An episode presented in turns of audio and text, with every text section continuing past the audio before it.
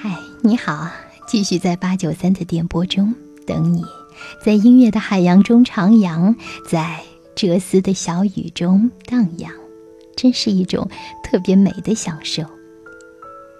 印度的哲学大师奥修在到达真爱的旅程中有句话：“爱是什么？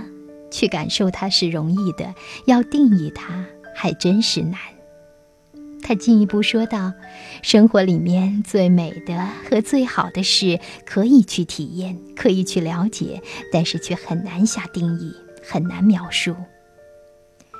的确如此，爱对自己来说。”是一种主观感受，你感受到在爱谁了，也就是付出爱了。但客观上，爱则是对方的感受。你爱他吗？从自身找答案是找不到的，因为这得看他是不是这样认为。他认为你是爱他的，你便真的爱他了。若对方不这样认为，那么你付出再多的东西，也不能称其为爱。即使你觉得那是爱，所以要想得到对方认可的最好的办法，就是照着对方心里所认同的爱去付出你的爱。当爱与被爱统一了起来，双方的付出彼此认同，这才有了爱情。有人说，爱就是为你好，这话对吗？其实。爱并非总是被如此清楚的动机支配着，尽管当面临抉择的时候，爱人选择了对你更大的利益，但这不是爱的力量，而是理性战胜了爱的力量。爱就是责任，这话怎么样？也许这也是一句错话，因为爱就其本质而言是无条件的。而责任是一种成熟理性的象征，人们对爱的对象的选择考虑了对象的责任素质。这一方面是出于对爱的结果的顾虑，同时也是文化的影响发展了我们爱的趣味。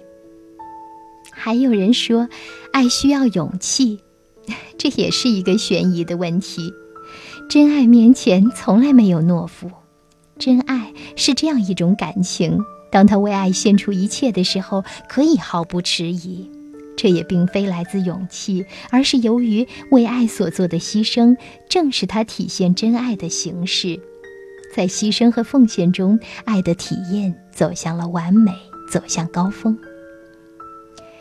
爱与永恒是有趣的话题。陷入爱的体验之中，对爱的纯净的要求是绝对的。这份体验需要对正在体验着情感的永恒拥有绝对的信心。真爱的同时，伴随着害怕失去的焦虑。爱侣之间最常做的游戏就是彼此反复的海誓山盟。